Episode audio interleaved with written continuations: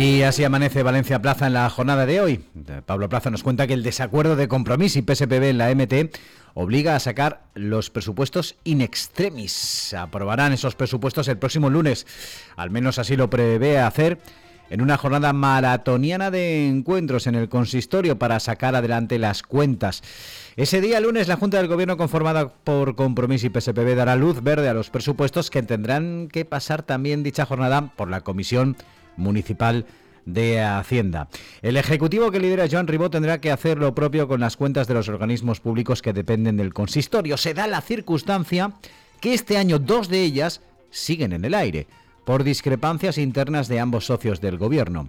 Las de la EMT, que preside el edil de Movilidad Sostenible Giuseppe Grecci, y las de AUMSA, que encabeza la vicealcaldesa y edil de Urbanismo Sandra Gómez.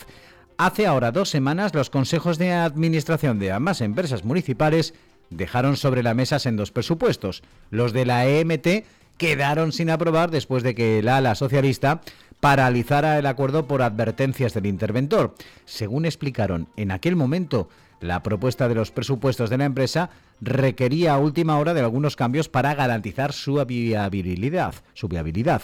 En el aspecto presupuestario, eh, hay que recordar que el ayuntamiento ha tenido que poner en marcha un rescate a la MT que se extenderá a lo largo de 10 años debido a la delicada situación financiera de la empresa.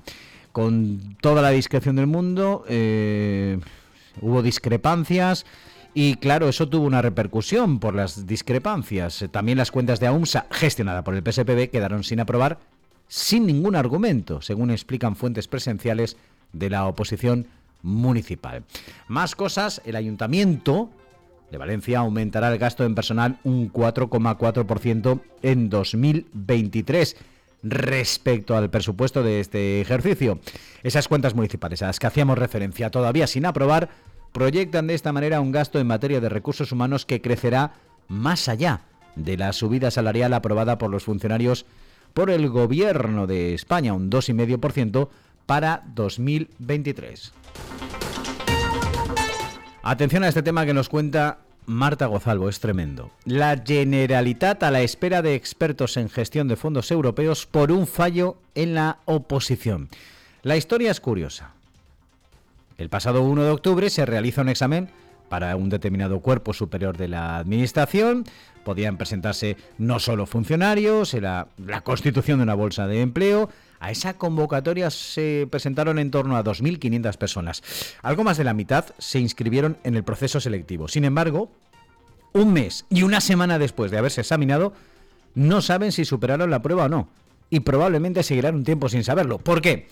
En una de las aulas en las que se realizó el examen, por error, las personas examinadas dispusieron de menos tiempo que otras. En el interior del examen venían detallados los minutos que iban a tener para realizar todos los ejercicios, 105.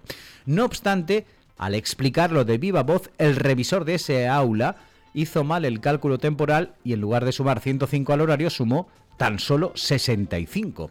¿Qué pasa? Que 16 personas hicieron la prueba en 65 mientras que el resto de aspirantes lo hicieron en 105 minutos. Al salir de clase varios ellos, se produjo una situación caótica donde otros examinadores se mostraban sorprendidos por la rapidez con la que habían resuelto los ejercicios.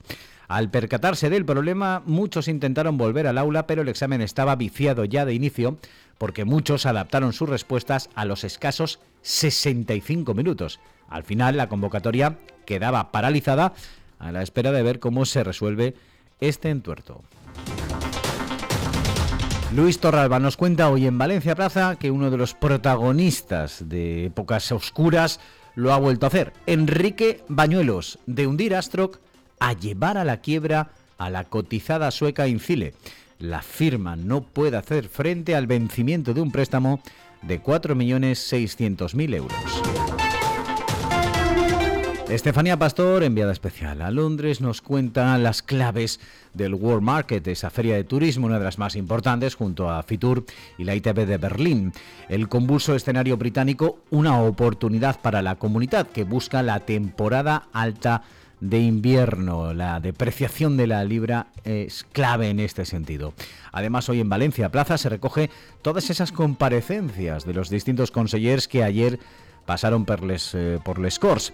Territorio desatascará en los próximos días 240 megavatios de varias nuevas plantas fotovoltaicas, es lo más destacado de la intervención de la consellera Rebeca Torró.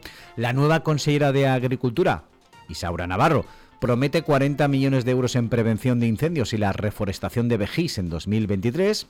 La Consellería de Economía aumenta un 380%, hasta 55 millones el presupuesto para la energía en la industria y sanidad, aunque esto ya lo anunció en su día Chimo Puig, en el debate de política general derivará a pacientes a operar a la privada si la lista de espera supera los dos meses. También hoy, en Valencia Plaza, se recoge los mejores momentos de la cuarta edición de la Gala del Deporte Femenino de Plaza Deportiva.